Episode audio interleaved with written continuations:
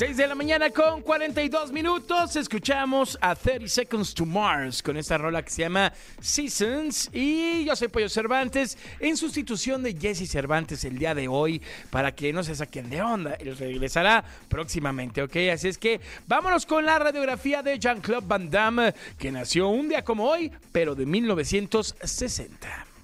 Radiografía en Jesse Cervantes en Exa. Practicó ballet durante cinco años. Fue personal de seguridad de Chuck Norris y llegó a retar a golpes a Steven Seagal. Hablamos de Jean-Claude Van Damme. Have you lost your mind? No, you've lost your balls. Jean-Claude Camille François Van Varenberg o simplemente Jean-Claude Van Damme. Nació en Bruselas, Bélgica, un 18 de octubre de 1960. De pequeño, admiraba las cintas de acción de Bruce Lee y de Steve McQueen. A los 10 años, iniciaría su carrera en las artes marciales al ser inscrito a la disciplina de karate. Teach me. Don't know who you are. Maybe next year.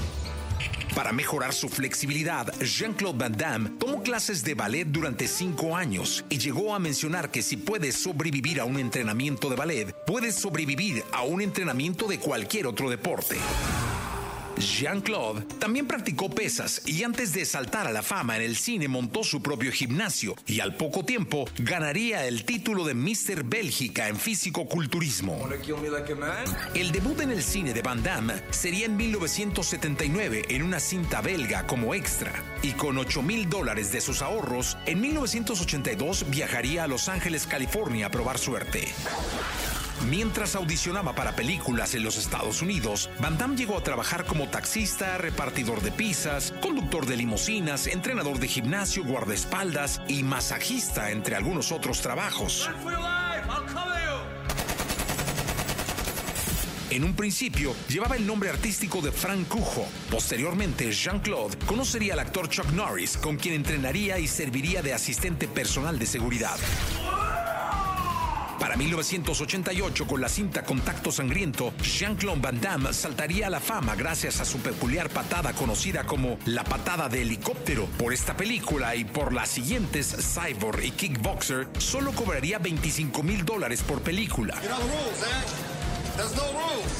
A partir de aquí, la carrera de Jean-Claude Van Damme comenzaría a tener un lugar en Hollywood, estando a la altura de actores como Sylvester Stallone, Arnold Schwarzenegger, Steven Seagal, entre otros. Y con este último, durante una fiesta en la casa de Stallone en Miami, Van Damme lo invitó a salir de la casa para retarlo a los golpes, pero el propio Sylvester lo impidió. Oh yeah, dancing. I'm, I'm good. Why?